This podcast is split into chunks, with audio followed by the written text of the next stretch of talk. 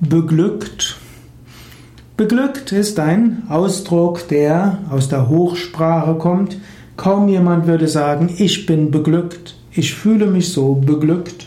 Als Kind habe ich ein Kinderbuch gelesen und da war irgendjemand aus einer höheren Gesellschaftsschicht und der hat gesagt, ich bin beglückt. Gut, und dann wurde er immer ausgelacht von den anderen.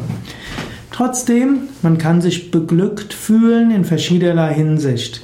Insbesondere dann, wenn etwas geschieht, wofür man dankbar ist und was irgendwo mit Glück zusammenhängt. Man kann sich auch beglückt fühlen im Sinne von, ich habe ein gutes Leben, ich habe zu essen, ich habe ein Dach über den Kopf, ich hatte gute Eltern gehabt, die zwar auch Fehler gemacht haben, aber doch mich geliebt haben.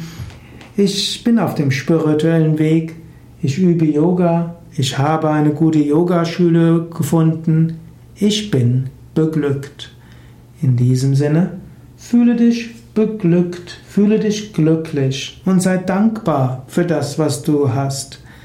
Menschen sind heutzutage gierig. Heutzutage empören sich Menschen über alles Mögliche und es scheint, je mehr Menschen haben, umso gieriger sind sie, umso leichter empören sie sich.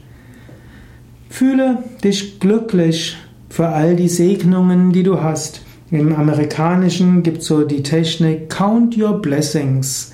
Das heißt, zähle alles auf, was du an Segnungen hast. Vielleicht magst du das jetzt gleich tun. Du kannst aufzählen. Welche guten Dinge hast du? Vielleicht sogar ohne dein Zutun. Vielleicht manches auch mit deinem Zutun. Und dann fühle dich beglückt. Und wenn du dich beglückt fühlst, versuche dein Glück mit anderen zu teilen. Swami Shivananda, der große Yogameister, hat gesagt, Teile, was du hast mit anderen. Mit anderen zu teilen ist nichts, was einen arm macht. Im Gegenteil, wenn du viel hast und es mit anderen teilst, sei es Wissen, sei es die Fähigkeit zu lächeln, sei es Besitz, sei es Einsichten, all das wird mehr, wenn du es teilst.